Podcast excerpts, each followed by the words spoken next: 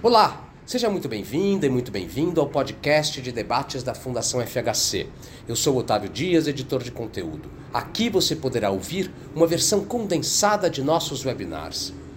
Entre 2012 e 2021, o orçamento militar da China aumentou mais de 70% e a nova superpotência busca consolidar o controle sobre o mar da China, com o objetivo de dificultar que os Estados Unidos intervenham caso Pequim deflagre uma ação militar para reintegrar Taiwan ao território continental.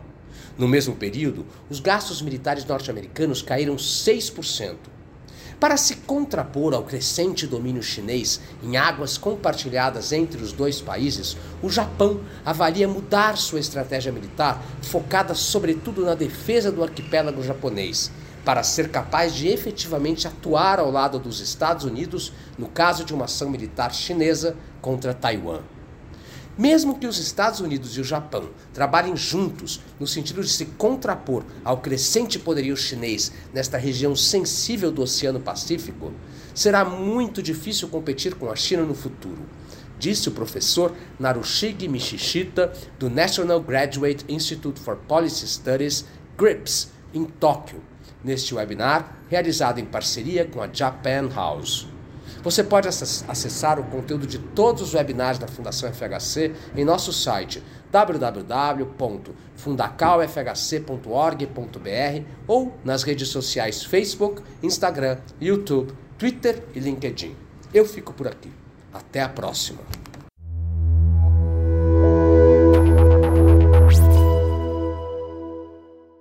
Professor Michi, thank you so much to be here. Uh, again, it's really an honor to have such a distinguished scholar from such a top-notch uh, international school from Japan uh, with us here today. So the floor is yours uh, for uh, around 40 minutes. Thank you very much, Sergio-san, and uh, thank you very much, Carlos-san, for the kind invitation and the kind introduction. And uh, thank you, uh, FFHC, uh, for the kind invitation. Um, actually, I'm speaking to the Japan House in Sao Paulo now, but uh, I gave a talk at the uh, Japan House in Los Angeles, which is actually located in Hollywood. So I always say, oh, I made a debut in Hollywood by speaking at the Japan House in LA and happy to be speaking to the, the second one in uh, Sao Paulo and hope to be uh, uh, to be speaking to the one in London in the future. Um, this is nine o'clock, uh, 9 p.m. in Japan, but uh, I'm a night person. I'm very fresh, so I'm happy to be be able to speak to you. Uh, good morning, everyone, or the viewers of this event. Thank you very much for joining us. Uh, let me actually uh, talk about uh, my school and myself briefly before I get into the um, subject matter for today. So let me start sharing uh, the slides. So this is a school, our school, National Graduate Institute for Policy Studies. We call it GRIPS. GRIPS is a, a good name for a school because it means brain in German. But then when I said this, uh, one of my uh, French-speaking friends raised his hand and said, oh, grips in French means influenza. So we stick to German. um, we are in the, uh, this is a graduate school, only school, and uh, we have about uh, 300 students, uh, of whom two-thirds are from overseas, as Sergio-san said. Uh, it's a highly international environment. Well, we teach uh, public policy, uh, security issues, international affairs, uh, international development, economics, and disaster management, and so forth. So if you are, if you know anybody, or if you are yourself uh, is interested, uh, in studying about Japan, I mean, in Japan about this subject matter, please uh, come uh, to study with us. Uh, about uh, myself, so um, I've been working on the issues, security issues uh, on the Korean Peninsula and in Japan. I've writ written this book entitled North Korea's Military Diplomatic Campaigns And this is book is basically about the history of North Korea's uh, brinkmanship diplomacy. And the interesting thing is in the, uh, you know, between uh, uh the time when I published the book, uh, this book in 2009, and uh, now it's 2022, it's been more than 10 years. But the thing is that certainly the explosion yield of North Korea's nuclear weapons have improved range of uh, North Korea's uh, missiles have uh, extended, but the logic, the name of the game that North Korea is playing remains the same. So if you're interested, please take a look at this book. Uh, now, I'm currently working on a book uh, on the Cold War history, military strategies in the Pacific in the 19 in the 1980s, taking a look at what the, the U.S., Japan, and the Soviet Union were doing Interestingly, there are lots of similarities between what the US, Japan, and the Soviet Union were doing back then and what the US, Japan, and China are doing today. So we can learn lessons from our experience during the Cold War. And this monograph is uh, all, uh, offspring of my book project in, and is available on the website. So if you are interested, please just Google it and uh, take a look. And uh, uh, okay, let's get into the today's subject matter. So I'll be talking about China and uh, Russia and uh, what Japan is doing to um, uh, deal with them. So um, in order to understand the change, uh, the shifting balance of power in this region, this table or this data are very useful. So this is a, uh, the list uh, table of 40 countries with the highest military expenditure uh, in the world in 2021. So if you take a look at this, uh, um, the United States is in the first place uh, with defense spending of $801 billion. and China is in the second place with its defense spending of $293 billion. And Japan is in ninth place with its uh, defense spending of $54.1 billion. But then, so the US is still number one, so it's a good news for us. But if you take a look at these figures in this uh, column, uh, things get a little less uh, optimistic. Um, if you so these uh, figures represent the uh, the growth rate of uh, defense expenditure of different countries. So between 2012 and 2021, the US defense expenditure has actually decreased uh, by 6.1%, while the Chinese defense expenditure has increased by 72%, and the Japanese defense expenditure has grown by modest 18%. So if you can do the math, it, you can understand the fact that, uh, well, the, uh, even if Japan and the United States work together, we might not be able to continue, keep uh, competing with China forever if you take a look at this trend.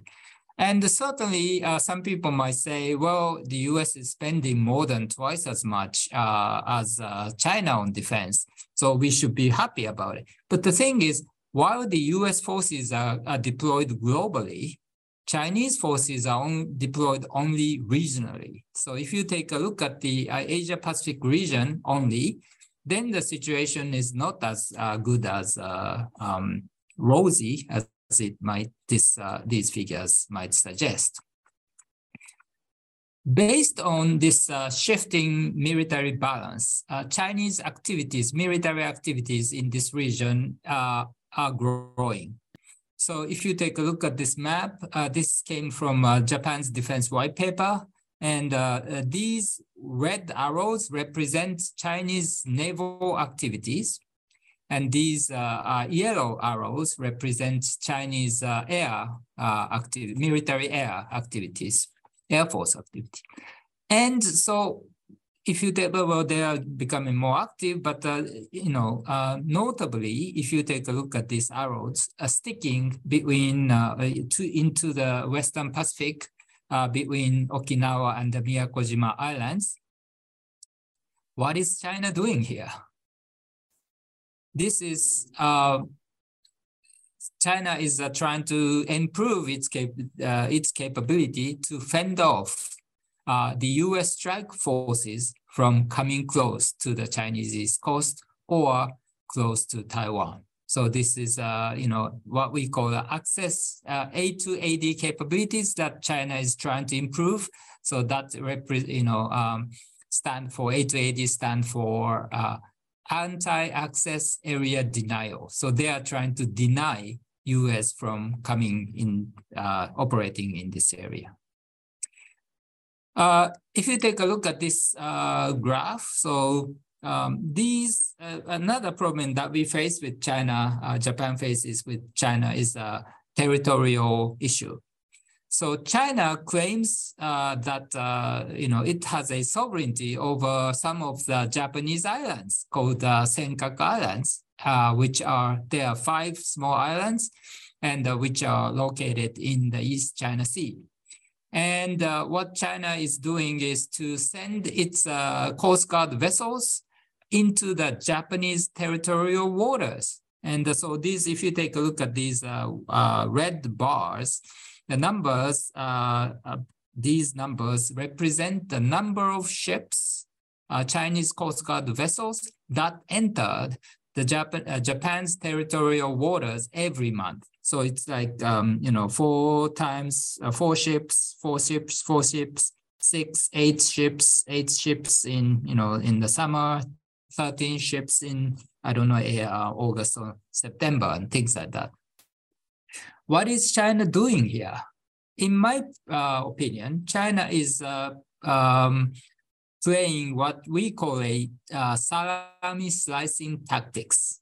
So China is not invading our islands, but you know by maintaining a fairly regular presence in the inside the Japanese uh, um, territorial waters, China is creating a new environment in which, which uh, China can say after 10 or 20 years, well, because these waters belong to China, our ships, Coast Guard vessels, protect those waters and operate inside these waters regularly. And therefore, we maintain administrative control in, the, uh, in these waters, and uh, therefore, these waters and the islands belong to China. So that's a salami slicing tactics that China is trying to use. And uh, we uh, devote, Japan devote a large number of uh, Coast Guard vessels and aircraft and other assets in order to fend off China's growing uh, presence here.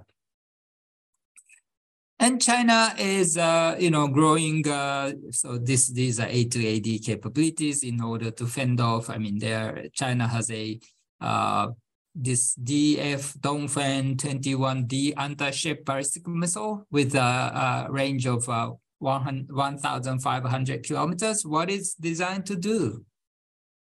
Guess what?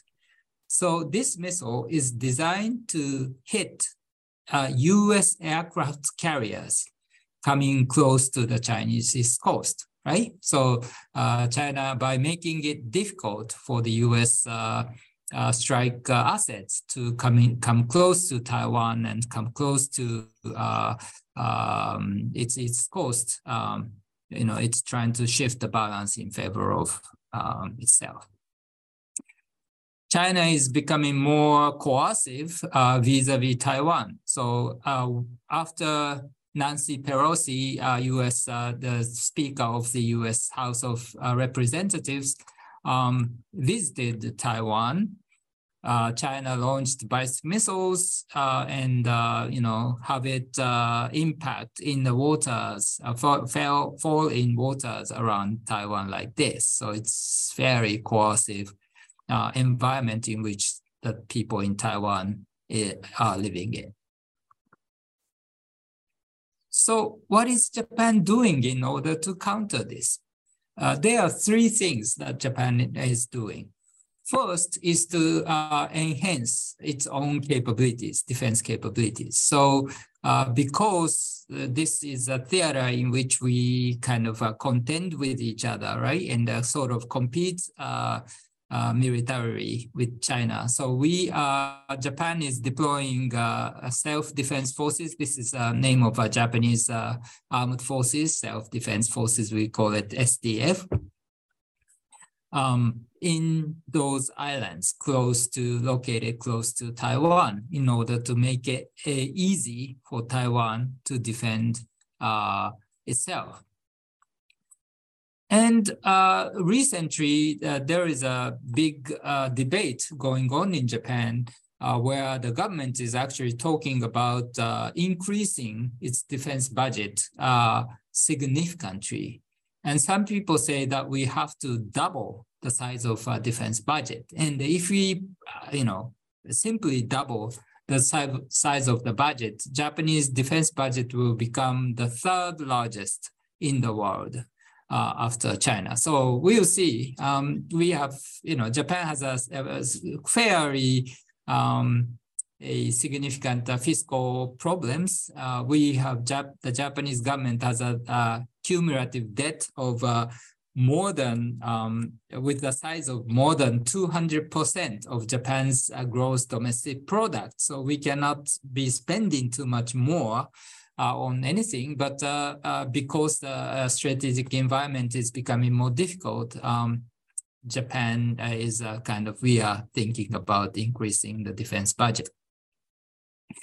In addition to that, another big issue that is being talked about in Japan is uh, whether to or not to acquire strike capabilities. So Japan has uh, upheld this uh, defensively oriented defense posture for a long time.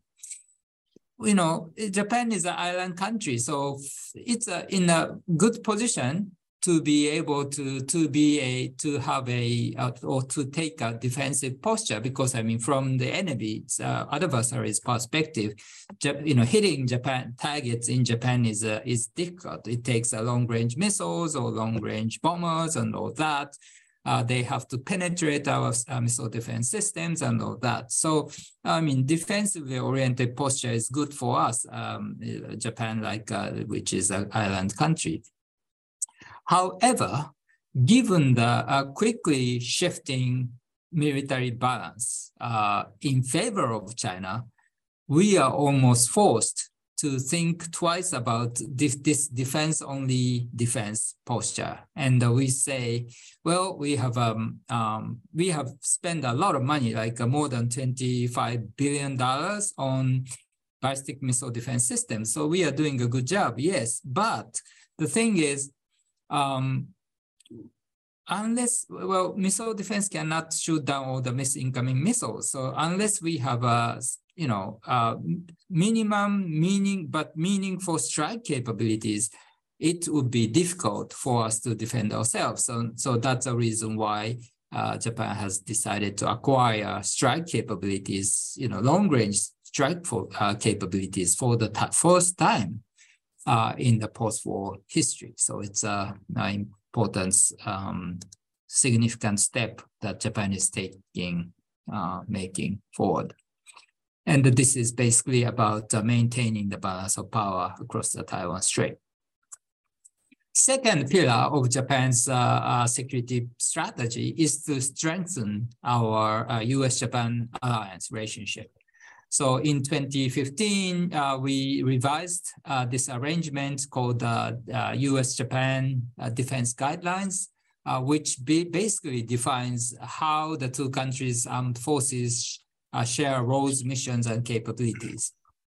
In 2021, when President U.S. President Biden and former Japanese Prime Minister Suga met in Washington, they together underscored the importance of peace and stability across the Taiwan Strait, basically making a very clear commitment that to the defense of Taiwan, two of us, the United States and Japan. And based on these, uh, this new uh, emerging commitment, uh, the US and Japan, Japan have been uh, formulating a combined operation plan and uh, two armed forces have been exercising together very closely to enhance our um, capabilities. Finally, the third pillar, uh, which is very important, is uh, about enhancing uh, security partnerships with the countries in the region. Why is it important? Because as I said, um, given the trend of you know uh, shifting balance of power, it um, it would be difficult for the U.S. and Japan, just two of us, uh, uh, to maintain the balance of power in this region. So, uh, what what can I do? What, what can we do? The question. So we've decided, okay, we just two of us might not be able to do the job effectively. So why don't we bring new friends into this coalition? So we've decided to bring uh, at least two partners. One is India and uh, the other is Australia. And where are they in this uh, table? Surprise, surprise. India is uh, in third place uh, as in terms of uh, defense budget in the world with its defense spending of $76.6 billion with its uh, defense spending increasing by 33% in the past decade. Austra Australia, with its uh, population of uh, 25 million, is in the 12th place. This is impressive with it, uh, its uh, defense spending of $31.8 billion. And Australia's defense uh, budget actually has increased by 42% in the past 10 years. So the, our calculation is, well, Japan, the US and Japan, just two of us might not be able to do the job. But if we bring new friends and uh, into this and uh, make it a quad rather than, we call it quad, rather than just bilateral US-Japan, uh, we might not be able to outcompete or outperform China, but we will be able to uh, maintain the balance of power in this region very effectively. That's the idea. On the other hand, while we uh, do so, we are trying to enhance our uh, security cooperation with uh, smaller countries, mid middle powers in this region, such as the Philippines in this case so those countries, ASEAN countries mostly, they are individually, uh, they are not very powerful, right? So um, what we are doing is not to, uh, unlike with uh, India uh, and Australia, where we are trying to borrow their strategic weight, with uh, the Philippines, Vietnam, Sri Lanka, we are trying to actually provide assistance. So we call it what we that's what we uh, we call it uh, capacity building assistance. So, for example, in case of the Philippines, we uh, Japan has provided the ten patrol boats, Coast Guard patrol boats to the Philippines in order to enhance uh, the country's uh, capability to fend off Chinese pressure at sea. GRIPS is playing a role in it. So we've uh, created a new program, educational program called Maritime uh, uh, Security and uh, Safety and Security Policy Program, uh, where we bring together up to 10 junior Coast Guard officers from the countries in the Indo-Pacific region. So this is a you know third or fourth uh, um, cohort of the batch of students um, so this guy is uh, Japanese, uh, Malaysian, uh, Sri Lankan, Malaysian, and the uh, Filipino. This lady is from Japan, and this guy is from Malaysia. So what they do, what we do is they, we bring together uh, those people uh, and have them study together, network together, and after one year of schooling, or actually six months of schooling at GRIPS in Tokyo and uh, four months of schooling in a place called uh, uh, Kure in the western part of Japan, where there is a, a Japan Coast Guard Academy. So they study in two different places, and after one year of schooling, they obtain a, a master's degree. And if you remember this guy's name, so he's uh, Daniel from Sri Lankan um, Coast Guard uh, we had a good news uh, like uh, two years ago. So these uh, um, patrol boats are the boats that the patrol boat that Japan provided to Sri Lanka. what happened to one of them. So here is Daniel as a captain of one of the ships that uh, Japan provided to Sri Lanka. So we are very happy about what happened. Well, so we are uh, becoming more committed to the defense of uh, Taiwan, security across the Taiwan Strait. But uh, uh there are challenges. Uh, China has deployed a large number of missiles like this, you know, um, especially we have to pay attention to this one, especially MRBM. This is this stands for medium range ballistic missiles uh, with a range of uh, uh, about 1,000 to 300, uh, 3,000 kilometers. And China has a 600 of them, and which can hit targets in Japan. And so China might coerce Japan into a neutrality um, if there is a war across the Taiwan Strait, and we have to somehow find a way to remain committed uh, to the security across the Taiwan Strait. And you know, hopefully, we'll do a good job of maintaining the balance in the region across the Taiwan Strait, and uh, uh, we'll be able to prevent the war from breaking out in the first place. Let me talk a little bit about uh, Japan's relationship with China. It's really unfortunate how uh, Japan's relationship with Russia is deteriorating uh, due mainly to the uh, to Mr. Putin's decision to uh, go to war or um, against uh, Ukraine. So in July this year, uh, for the former uh, Japanese Prime Minister Shinzo Abe was assassinated. He was the longest serving Prime Minister of Japan. He served as Prime Minister twice, uh, first time between 2006 and 2007, and then for the second time between 2012 and 2020. Do you know what the one of his uh, most important foreign policy agenda was while he was prime minister? I don't. About which is was about turning Russia into a Japan's strategic partner, right? Mr. Abe met Mr. Putin 27 times while he was prime minister. The two countries uh, you know, agreed in 2016, two countries agreed uh, to cooperate on a socioeconomic plan or developing and implementing.